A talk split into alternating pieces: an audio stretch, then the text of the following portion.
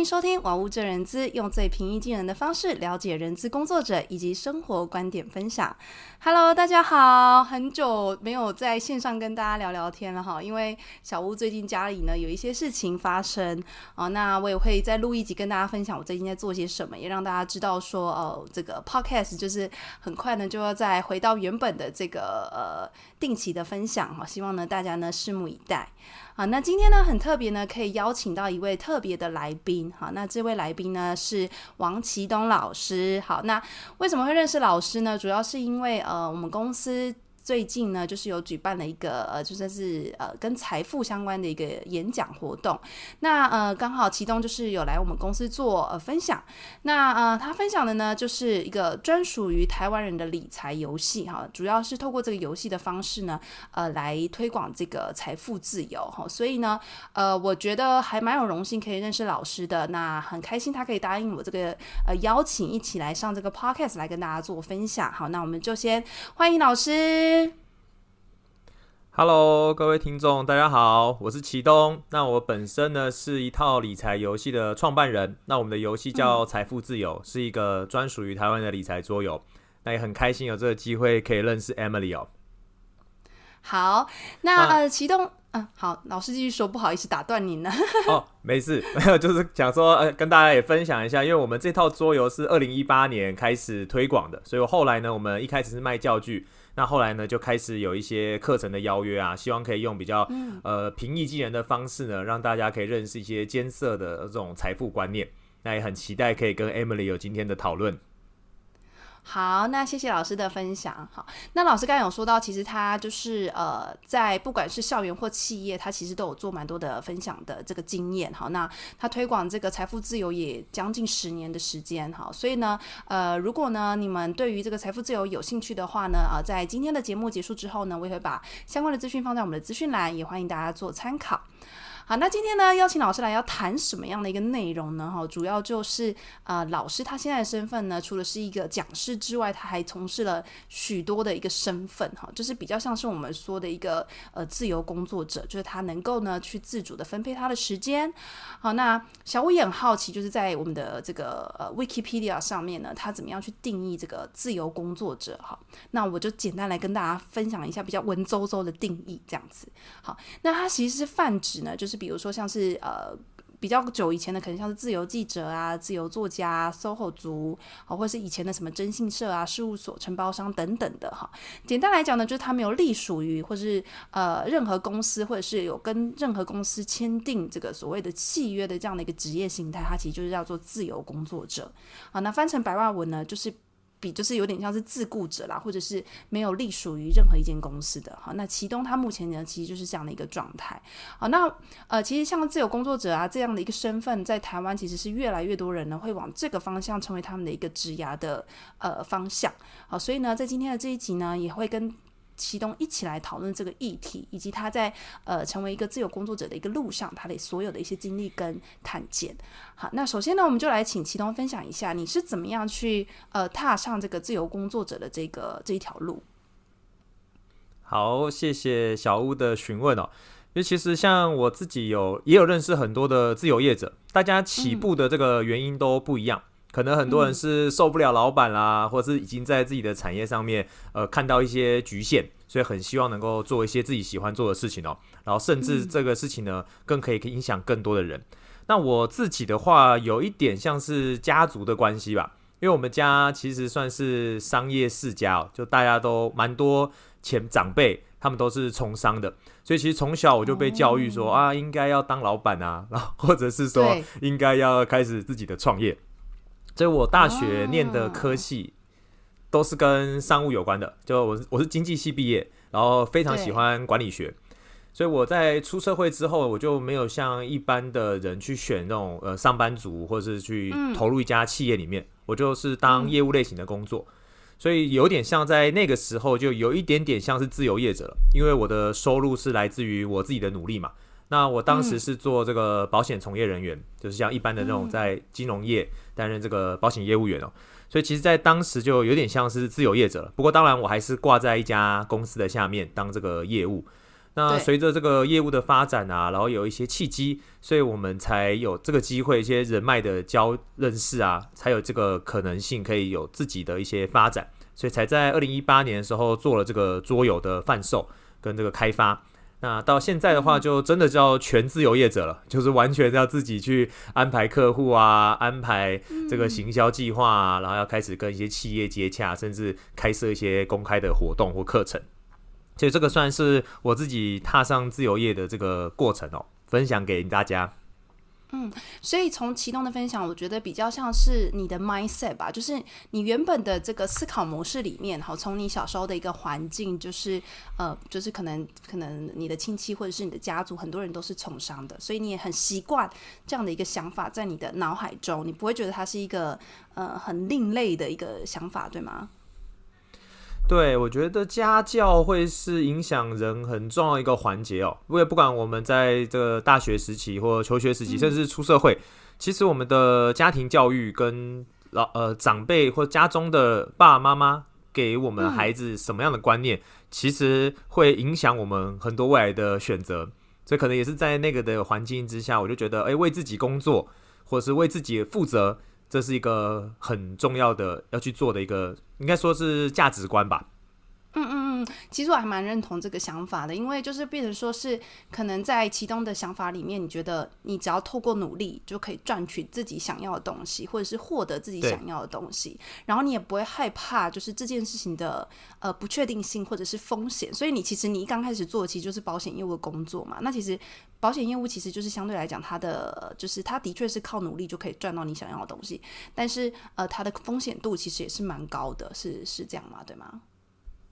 对，就是呃，业务工作算是有点像自由业者的前身吧。其实自由业者跟业务这个连接性还蛮高的，就是要为自己的收入做准备。你可能要去开发啊，嗯、可能要联系啊、嗯、等等。所以现在能够变成全自由业者，也没有很太担心。也许是跟第一份工作就是业务工作有蛮大的关联性。哦，那我就想要延伸这个话题，就是你刚才说，其实你刚开始有在企业下面工作嘛，哈，那你自己在看这个，呃，就是你在保险的这份工作，以及你后来呢成为自由工作者之后，呃，除了刚刚有提到说比较类似，就是哦，你也是要开发客户啊，或者是呃时间自己安排等等的，好，这是比较相同的地方嘛？那还有没有其他相同，或者是你觉得比较不一样的地方？嗯，那我跟大家分享，因为我现在还蛮常去一些企业授课，或者是有开一些公开的课程。嗯、那当然就会认识一些不同产业的人，可能有律师啊、医生啊，或者就是工程师、一般上班族哦，甚至银行的也有认识非常多。然后我就有观察到，一般上班族跟自由业者啊，的确是有一些相同跟相异的地方。我先讲相同的好了。假设我们现在在做的工作，你想要继续往上，或者变得更好。其实专业能力它算是一个基础，就你一定是具备专业能力，然后甚至把这个专业能力再优化，所以你才有办法从你的这个职位呢慢慢往上爬，可能换更好的收入啊，或是更大的这个成长机会。那自由业者也是哦，就是所有的自由业者啊，他们一开始都一定会有一个专业能力，这个专业能力有可能是从兴趣衍生过来的，举例说哦，我很喜欢做蛋糕。那可是呢，只会只是喜欢做蛋糕，是不能变成卖蛋糕的自由业者的。他可能必须要有其专业，可能是证照啊，嗯、可能是经验啊。嗯、所以我觉得跟一般上班族一样，就是自由业者如果要做得好的话，还是很需要专业能力的提升。对，那相异的地方是，我觉得当责的那个程度不太一样。那我先定义一下什么叫当责哦。嗯、当责就有点像是说。呃，假设我们是业务工作好了，然后这个月的业绩假设是一百万，哇，那我们现在可能才做一半而已。那一个不当责的人呢，可能就是等着被主管询问嘛，就主管当然在月底的时候就会关切一下，说，哎呀，那现在才做一半啊，后面怎么办啊？然后就开始跟业务有些讨论。那这样子的业务，它就是所谓没有这么当责的业务。那什么叫当责的业务呢？就是会被盯的，被盯的就是不当责的。那不用被盯的呢，相对就是他对自己是负责任的。举例，假设我现在呃目标一百万，现在做五十万而已，那我还少一半嘛？我会主动的去问我的主管说，哎，不好意思，哎，我现在还差一半啊，那你能不能够给我一些帮助，或我需要什么资源，然后需要这个这个主管给我一些协助。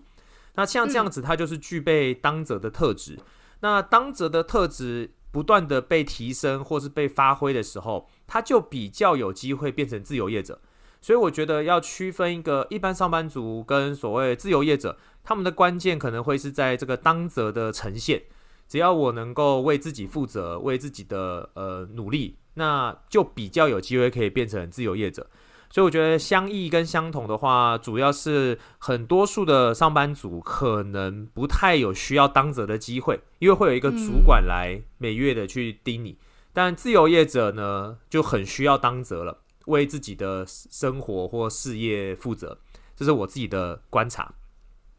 嗯，我觉得刚才那个启东提到相同的地方啊，其实这个观念我觉得也是蛮值得跟大家分享的。就是呃，启东有提到说，不管你是一般的上班族或是自由业，其实你要的是一个专业嘛。对，这也是我们在呃近期可能不管是大家在讨论职涯这件事情啊，我们在讨论是说，诶，脱离公司之后，你还有没有办法靠你的专业去赚钱或者生活？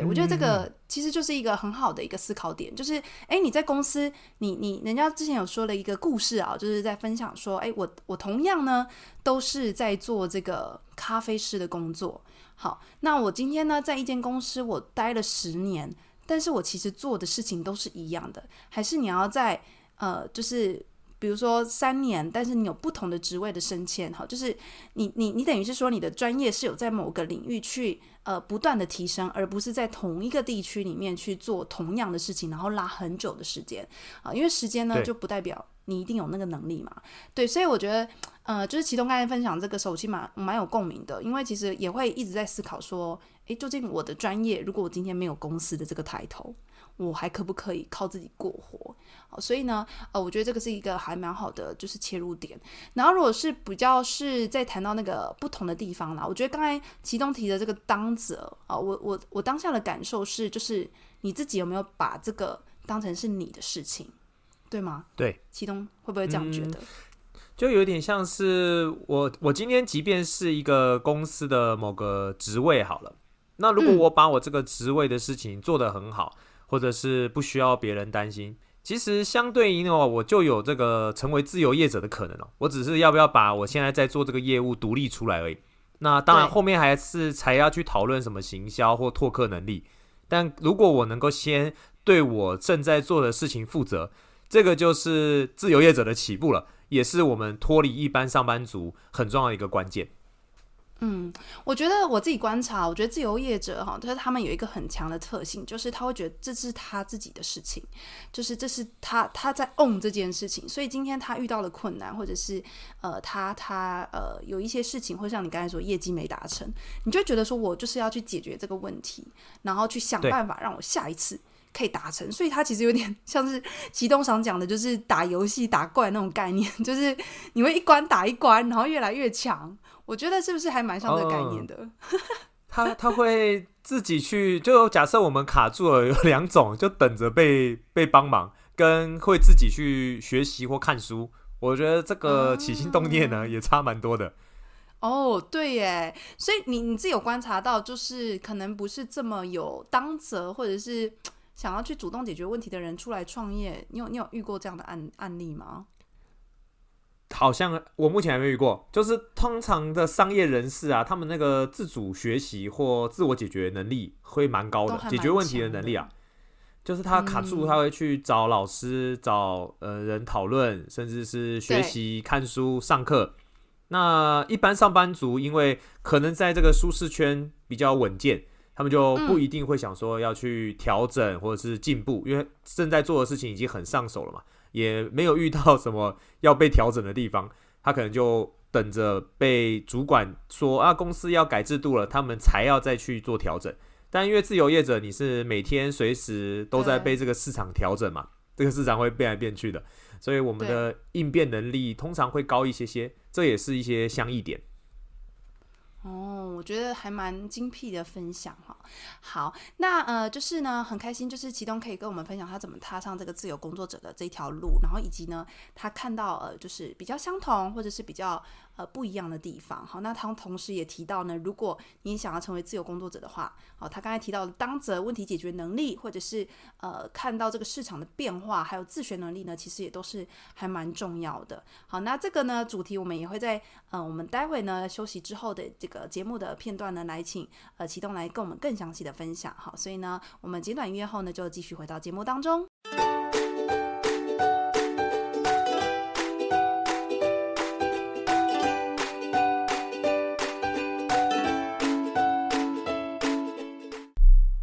节目的下半段呢，我们就要来继续呢采访我们的齐东，好，有关于这个自由工作者的内容。好，那齐东很谢谢你的呃上半段的分享。那接下来呢，在下半段呢，我也想问你说，就是如果好，你这个未来你自己有孩子的话，好，你会鼓励他成为一个自由工作者吗？哇，这个问题非常好哎，呃，因为先先说我目前是还没有小孩，但是假设我有小孩哦，我是绝对鼓励 一定要。练习或试着当当看自由业者，他不一定会成功，但是如果没试过，会缺了很多人生的体验吧。因为我自己认为，我们人生不就是在追求一个体感嘛，或是体验，或是尝试。对，所以我觉得我很鼓励孩子要成为练习当自由业者。那其但如果我们客观的讲啊，未来当上自由业者会蛮重要的。主要是因为像最近这个 AI 是不是来势汹汹？其实很多产业都有受到一些冲击嘛。嗯、那如果我们要在未来的 AI 世代能够呃生存下去、生活下去，甚至追求卓越，它大概会跟三个关键能力有关。而这三个关键能力刚刚好都是自由业者很能够训练的。所以如果我鼓励我的孩子往自由业者前进，那其实也就是给他面对 AI 时代。能够呃，应应的一些武器可以让他具备哦。那我就分简单分享一下这三个我自己觉得在 AI 时代很重要的三个。第一个是独立思考，第二个是整合能力，第三个就是刚刚有提到的拓客能力。那我先讲独立思考，因为其实 AI 出现之后啊，未来很多事情都会呃，就你没有做出差异的话，你就会跟别人完全一样了。举例像一些很多小编啊，或者是一些文章啊，它很多。可以都是用一样的套板把它产生出来，所以如果我没有一些独有性、独特性，或者是一些跟别人不一样，但不过这些就所谓的创意啊，它是需要练习的。那自由业者是因为你必须要为自己的产业别负责啊，你必须要绞尽脑汁想想看我要怎么在这市场生存，所以你自然而然会练习很多的这种创造力、独立思考的能力，帮助我们可以在这个自由业者上面能够存活下来。那当然，相对应的就能够因应 AI 的这个冲击，这个是独立思考。嗯嗯嗯。那第二个是整合能力。那整合能力的主要会需要练习的，呃，训训练的原因是因为，像很多我身边有一些做网站的朋友，或是如果你只有单一的能力啊，就会很容易被 AI 淘汰。比如说我很会画画，或者是我很会写程式。如果你只光会这两招，或者我有一招很厉害，我就是超会画画或超会写程式。那未来就会被 AI 取代了，因为 AI 的会用 AI 的人，他可以一口气包全部的，所以呢，一定要训练的是整合能力。那自由业者刚好在这个能力呢，就非常需要，就因为你要让你的东西被别人看见或让别人买单，那他就是蛮整合的，很多东西都要学起来，比如说如何分享啊，或者是如何展现价值啊。甚至是人脉啊等等的，所以整合能力呢，算是在 AI 时代，我觉得第二个必须要具备的。那刚好也是自由业者可以练习到的能力之一。嗯。那第三个也是决胜关键哦，就是如果大家都用 AI，那是不是或是都用的很好哦？那不是大家都蛮像的了？所以我要怎么让别人用了我的服务后还愿意继续用，或是找出那些还没有用我服务的人，那就是关键了。所以这叫做拓客能力。那拓客能力呢，必然就是自由业者生存的关键，因为大家都很会演讲嘛，或是大家都有书，或大家都有自己的呃教具或什么之类，都要东西要卖。那如果我能够有效的拓展我的客户，那我必然能够在这个市场生存下来。所以总之呢，因为 AI 的世代来临啊，独立思考、整合能力、拓客能力都需要修炼。而这三种修炼的最好方法呢，也许就是当一个自由业者。所以我很鼓励我的孩子未来应该要练习往这个方向前进。哦，就是启动，我被你说服到，我都很想要当自由业者。对啊，因为感觉 好像成长成长很多嘛，虽然那个压力其实应该也不小吧，对吗？对，所以他其实会跟，就我们等等，呃，也可以跟你分享一些面对的挑战啦。那当然，一定也是有这个挑战，嗯、或是我们一些具备的要素哦。嗯，好，我们再来回复一下刚才启东说的三个点啦，就是。独立思考、整合能力嘛，然后还有最后一个是呃拓客能力。拓客，对、嗯，对，我觉得这三个能力，我就在想说，哦，如果是我的话，我我有几个这样。呃、我 搞不好那个小吴已经可以当自由业者了，就是这三个能力都很。我可能我可能拓客能力最弱吧。对，因为其实，在过往的经验当中，比较少就是真的去当业务的工作啦，所以我觉得这个可能是我目前最需要去学习的地方。好，那我我刚才听那个就是其东分享那个独立思考这件事情哈，因为我其实就是平常有在听一些就是其他的 podcast 嘛，然后有一个我还蛮喜欢的一个老师，他有分享说，就是其实因为 AI 的时代来临，所以大家变成说是我不用思考，我只要输入。就可以问到很多，就是所谓模板问题，所以可能未来在长一点的时间的话，可能会呃有一个趋势，就是我们有一个技术要去辨别说这个东西到底是 AI 产生的还是你自己写的。对，嗯、所以你的独立思考跟你要有想呃，就是自己的思考能力这件事情，反而就显得特别的珍贵。因为当所有的事情都可以很简单的被 AI 去取代，或者是它产出的话，那你能不能够呃，就是有自己的独立思考这件事情？哈，这个老师他同样也提到，就是这个会是可能未来五年好甚至十年之后会一个是非常非常重要的能力。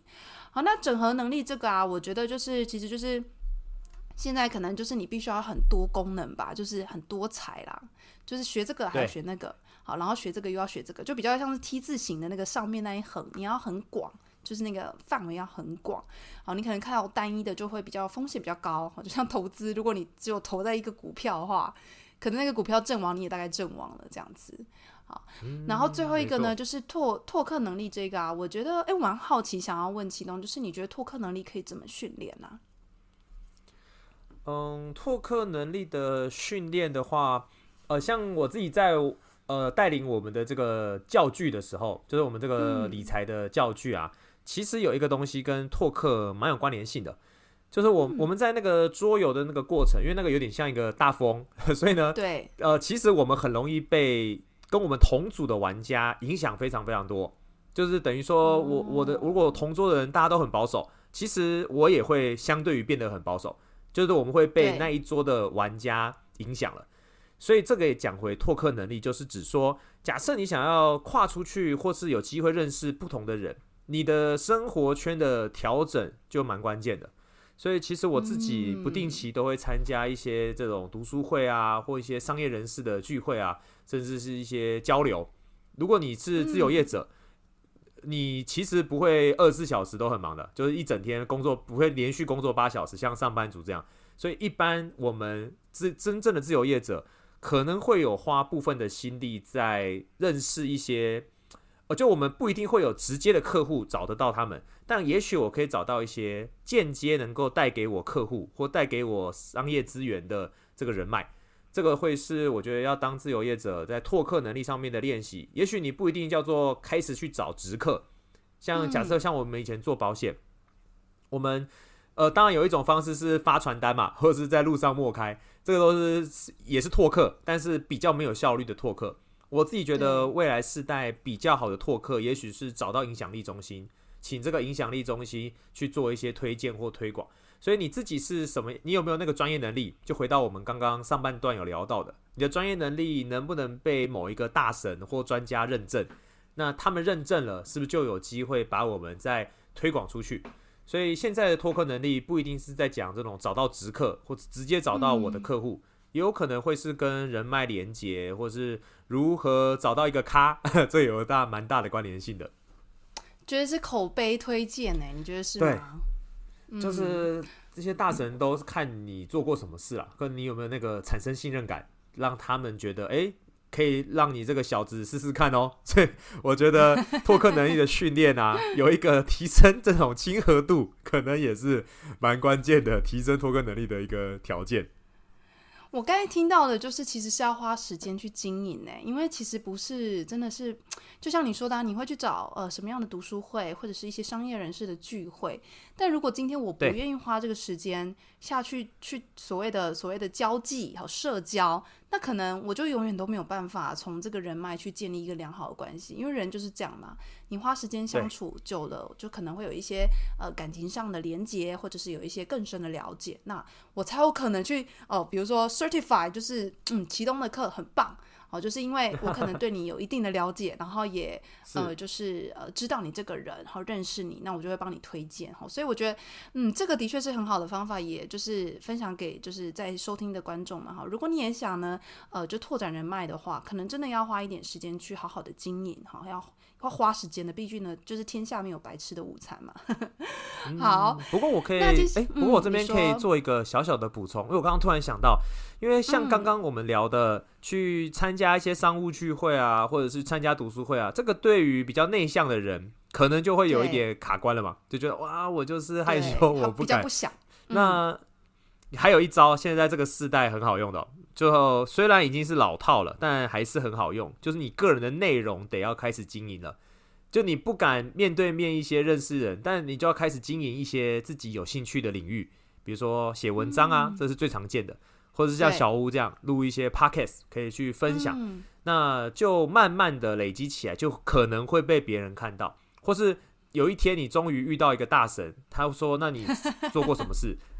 你就可以把你写过的文章、录过的。语音，然后分享给他，他就哦，好像可以比较快认识你，所以这是提供给一些比较害羞内向的，也许可以试试看，先从自己在自己的自媒体上面的经营，嗯、然后有机会之后真的遇到人来认识你的时候，你才比较有东西可以呈现给他们，就不一定要像外向的人就很会讲啊，很会、嗯、呃呈现自己，就不一定要、嗯、一定要当外向的人了。哦，太感谢启东的补充了，因为其实我觉得现在的内向 introvert 就是其实也是蛮多的，就是我们公司内部也蛮多都是蛮内向的同事，但是他们不是不愿，不是不不是能力不好啊，他们就是比较不会行销自己，好、哦，他们没有那样子像比较外向的人可以去说出他到底做了什么事情啊，他有多棒啊等等的这些，他可能就是可以像你说的这个方法，好，尤其有蛮多艺术家都是属于这一类型的。好，所以他们可能 就是经是对经营自己的作品集、作品网站，然后用这样的方式去呃累积喜欢他的粉丝，或者是说呃，就像你说，未来如果有大咖 可以看见他的话，那他就可以拿出他有的东西。嗯，我觉得这个分享很棒。好，谢谢启东。好，那刚刚一直有就是提到就是呃这个相同啊，或者是说呃为什么会鼓励呃孩子去从事自由业，是因为他可以培训啊刚才启东所提到的能力。那你觉得你在从事这个自由工作者工这个过程当中，你刚刚有提到，就是其实有蛮多的一个挑战嘛，哈，所以我也蛮好奇，就是想要听你的这个故事，哈，就是什么样的挑战，可以来跟大家分享吗？嗯，挑战的话，一般的书籍会说，自由业者最大的挑战是自律，所以这个我就今天不聊了。嗯、这个当然会是很大的挑战啦，你怎么能够？早上早起啊，然后持续做一些 该做的事啊，睡到十点，然后晚上九点要睡觉，这样。对，这是自律问题。那个有很多书，很多的学习可以了解啊。但我今天想聊的是另外一个，我觉得在自由业者上面很重要的。就我之前有看一本书，呃，反正书里面的作者啊，他也是去到一个商务的交流场合，他就采访一些就是美国的一些大企业家，就问他们说，嗯，你觉得成为像你这样子的成功人士啊，最关键的是什么？那那些人都一致的说，专注就是要专注在某个领域或某件事，或者你的公司，或是真都有一些要专注的事。然后那个作者就继续问了，嗯、那呃，OK，我知道这个专注很重要了。那在专注上面有遇到什么？就是最大的挑战是什么？嗯、然后那些大企业家就说，保持专注。不知道小屋听得懂吗？就是最重要的是专注，但最大的困难是保持专注。保持专注。所以我也认为，自由业者最大的挑战真的就是保持专注。因为我们呃，你会变成一个自由业者，应该是你在某一些领域有被看见嘛，或者是你发现了一些可以产生商业价值的东西，所以你跳出来了，开始尝试。但是在这个过程之中，会很多东西冲击你现在在做的事情。比如说你早期做还可以，后来又改了改，改了改，你就不一定会继续专注在你一开始想要做的事，嗯、或你有没有做一些适时的调整，还是说呃你有没有做一些变化？所以我觉得找到自己为什么要成为自由业者。但是因为自由业者，很多人就觉得我可以赚大钱啊，那但不一定每个自由业者都能赚大钱嘛，所以也许你要再找到更核心的原动力，去专注在那件事上，可能是呃，像我们当时会做这个理财的课程或理财的教具，就真的是一个起心动念是，呃，我们以前可能学校或是呃职场都不一定有教这种财富的观念。然后我们就很希望可以把这种财富的观念分享给更多人，甚至是往下扎根，让一些学生有更早的机会可以认识财富的观念。所以，我们就是很专注在这件事情上，所以才依序有了很多的交流啊、课程啊，或者是活动，才慢慢延伸出来。所以，我觉得自由业者最大的挑战，可能真的是要呃持续做你当时为什么要当自由业者的那个原因，就是保持专注。嗯，我觉得其中这个分享很棒。我转化个就是呃翻译，就是其实就是一种信念吧。就是你在做这件事情，你的信念跟那个动机是什么？有点像是，对呃，就是很多人会说，当我们在比如说遇到职涯瓶颈的时候，你必须要把自己拉回起点，就是你当时候为什么会开始做这件事情？好，就是。唯有这个呃动机它够强的时候，你才有办法继续坚持。Whatever you，你就是你遇到什么困难，你都会知道说，对，我是为了这件事情去努力的。哈，我举个一例，呃，就是我身旁也有就是在做那个呃，可能是呃健身产业的一个朋友。那他其实他就是一个很强的信念，他觉得他想要让呃，就是大家的，就是呃，比如说饮食啊，或者是运动，其实可以有一个很好的平衡。那再加上这个也是他自己的兴趣来源，对，所以当他在遇到一些困难的时候，其实他就很能够坚持，因为他知道他做这件事情的，你你说的就是原动力，一个信念是什么，好，就会比较容易坚持下去。嗯哦，所以就是，嗯，我觉得这个算是一个呃，我们常说的以终为始。就如果你很知道你的这个动机、你的目标是什么的时候，你就会比较容易，就是保持专注，就是一直在这件事情呢，不断的去呃坚持，然后调整方向，让自己能够继续的下去。那我蛮好奇，就是其中，你可以分享，就是你自己的过往的经历，就是有没有让你真的很挫折，想要放弃的时候？嗯，我来，呃，我因为这个我自己可能在那个当下我没有觉得很挫折，我可能是事后回来看到说，嗯、哦，这可能是一个很挫折的事哦，所以这个算是我自己的特质，嗯、就我非常擅长用第二念修第一念。什么叫第二念修第一念呢？嗯，嗯，就我们遇到一个状况，一定会有第一个当下反应，就是哎呀，客户跑了，或哎呀，那个商业没谈成。或是哎呀，下这个礼拜的这个，对，就会有一个第一性的那种啊，好不开心哦，或者是今天还是睡觉吧这一类的，叫做第一念。嗯、但我们就要练习用第二念去修它，嗯、所以我觉得这个算是一个很重要的，我觉得我自己的特质啦，就是用第二念去修这个第一念。所以在像刚刚小吴问我说，我有没有遇过什么挫折或一些呃挑战？当然一定也有，只是我后来都忘记了。就是当下我当然也遇到了这些状况，但因为我的第二念就是，哎呀，我回去想想为什么要当自由业者啊？因为我很期待有更高的收入，我希望财富自由啊，我希望让我的家族翻身，我可能有这样子的原动力。所以我的第二念就是，哦，遇到状况了，但我要赶快去调整，我可以怎么办？所以我很尝试说，是现在这样了，那所以呢，接下来呢，我们总不能就停在这里嘛。要去解决这个问题，所以就又回到我们上半段又讲过的，当则第二念修第一念，就可能是这些的特质驱使我在面对一些困难的时候，我总觉得这个就是一个很不错可以突破，或是一个很好的检视机会。所以刚刚小吴问我说有没有具体的事项，我倒还是真的想不太出来。哎、欸，我真的有遇过这样的人呢、就是。他们觉得那个不是对他们来讲，就是是一个成长过程必经的路，所以他不会觉得那个是一个呃，我的我的什么很很很大的挫折，他们反而觉得那个是一个成长的一个呃方式哦，所以我觉得这个这个观念也蛮值得，就是让大家去多思考的。好，那其实刚才就是其中有分享到很多啦，我觉得蛮多特质他都有提到，比如说你要很自律啊，好，然后能够有这个。就是第二念转第一念的想法啊，呃，或者是这个呃，你必须要能够有刚刚他提到那些整合能力、独立思考，好，然后拓客能力，好，就是如果你有这些特质的人呢，你可能呢就比较有机会在自由工作的这条路上，好，走的比较顺遂啊。那最后呢，我想要请齐东，就是呃，针对这群人，哈，就是已经主就是有了有了这些 你刚才说的这些基础的人，你会。想给他们什么样的一个建议？就如果他们想要去尝试这一条路的话，好，那我给两个。假设你刚刚都具备我说的那些特质，或也许没具备也没关系哦。但有两件事情算是很重要的。第一个呢，就呃耐心，我觉得这是最关键的哦。因为很多人开始从事自由业者的时候，他早期一定都会有一些挑战，可能是还没有被看见啊，还没发挥出来。但你要相信，你现在在做的事情是一个有价值的事，所以一定要有耐心，然后去承受这个时间的呃挑战，应该说时间的修炼啦，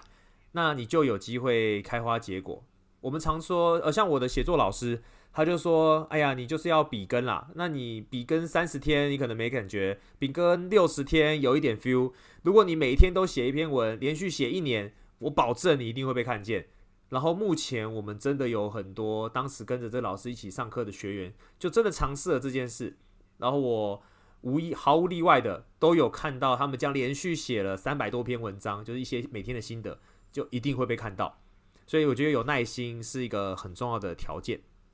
嗯，那第二个条件呢是，我觉得成为自由业者，假设你现在刚刚有具备我们刚刚上述讲的任何能力，然后你也有一个你喜欢正在做的事，然后你也想。想要把它变成一个可以赚钱的商业模式，那我觉得找到导师是很重要的。因为我早期的商业模式也没这么完善，甚至我只是诶有一个初心或一个动力，决定要来做这种理财的事情。当然，我中间也被调整了很多。那谁调整我呢？其实就是我身边一些已经在商业这个领域很成功的其他高手。所以我觉得找到一个愿意跟你沟通、讨论、说真话、给你建议。的这种导师算是蛮不可或缺，在成为自由业者的这条路上面的，所以就是有耐心，然后以及能不能找到一个能够给你建议的导师，我觉得这是两个很重要的分享。诶，那我好奇问一下启东，所谓的导师这件事情，也是在你建立人脉过程当中认识的吗？哦，对，就是我通常就是因为我觉得他很厉害，所以我曾经去上过他的课。然后，呃，像在在找导师的时候啊，有一招我觉得很好用哦。像你一定会有你现在，假设你是一个爱自学的人，或者在学习的人，你一定有蛮喜欢的老师嘛。我觉得建议啊，你把他的初中高阶课程啊，都都 上过，然后要按赞他，然后 follow 他，他每次发文就在下面留言，然后什么都要买。然后我觉得这个老师就一定会记得你嘛，因为你一直出现，你一直出现，那你就有机会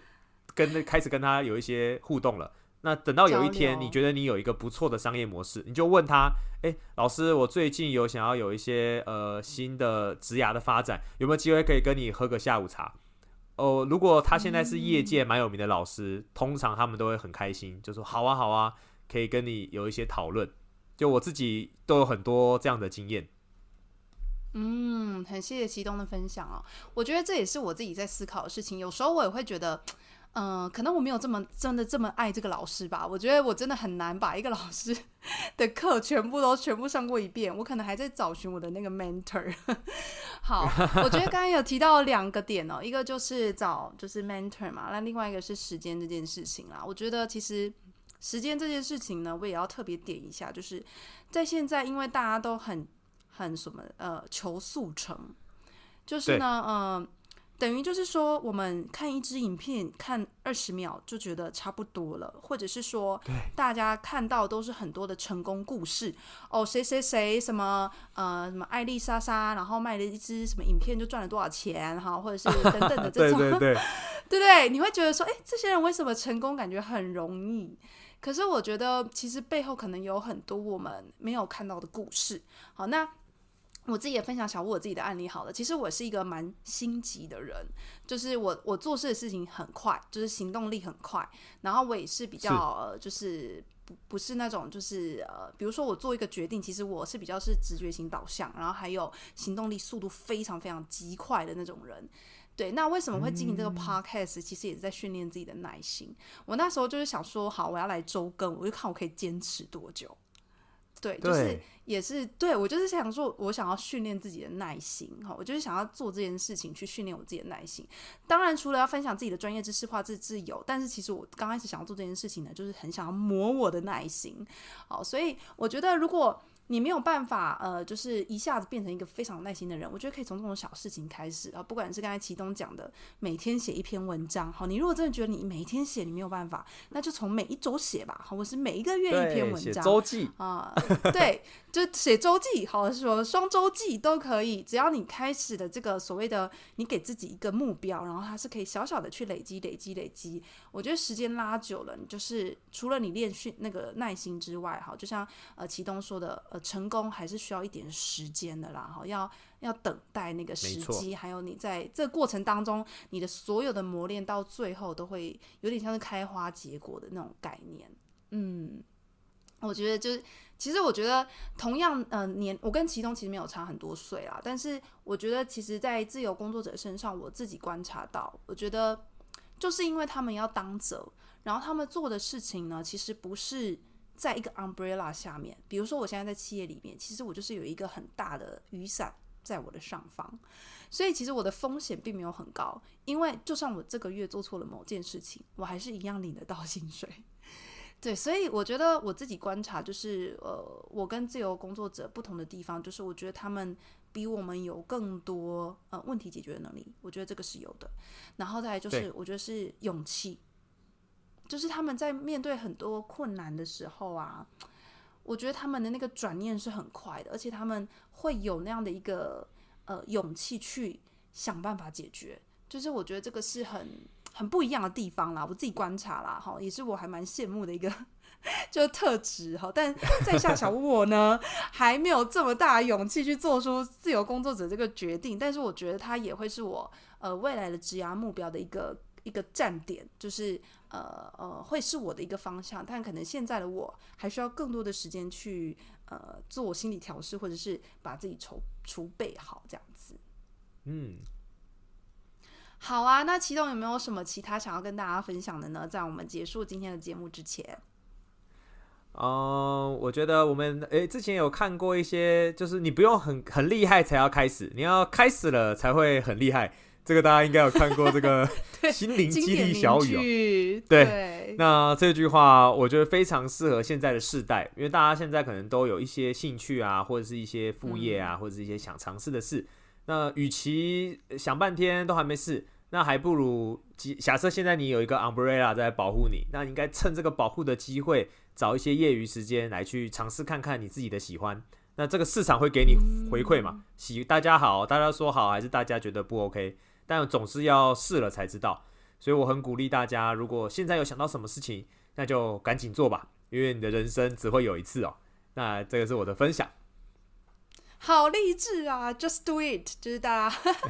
如果你有什么梦想的话，哈，我觉得不一定要到梦梦想啦，就是你想要做的事情，你想要尝试的事情，不管你是呃在职者还是你已经是自由工作者了，我觉得在今天启动的分享当中，我觉得有蛮多值得我们去思考的事情。好，你是不是有那些能力？还有以及就是呃，你如果想要成为自由工作者的话，要有什么样的一个心态跟准备？好，那今天很谢谢启东的分享。好，那呃，如同节目刚开始有提到的部分呢、啊，我们会把就是启东最新一期的就是课程，好，把它放在我们的资讯栏连接。好，所以欢迎大家去点击。那如果呢，你想要把这个呃学习财富自由的呃桌游呢介绍到你们公司的话，也欢迎联系就是启东喽。好，那如果大家喜欢今天的节目呢，也别忘了按赞、订阅跟分享，同时也可以透过 Instagram 留言给我 C H E N Y I 点 W U 点七，也欢迎分享节目给你身旁的好友。那今天的分享就到这里哦。拜拜，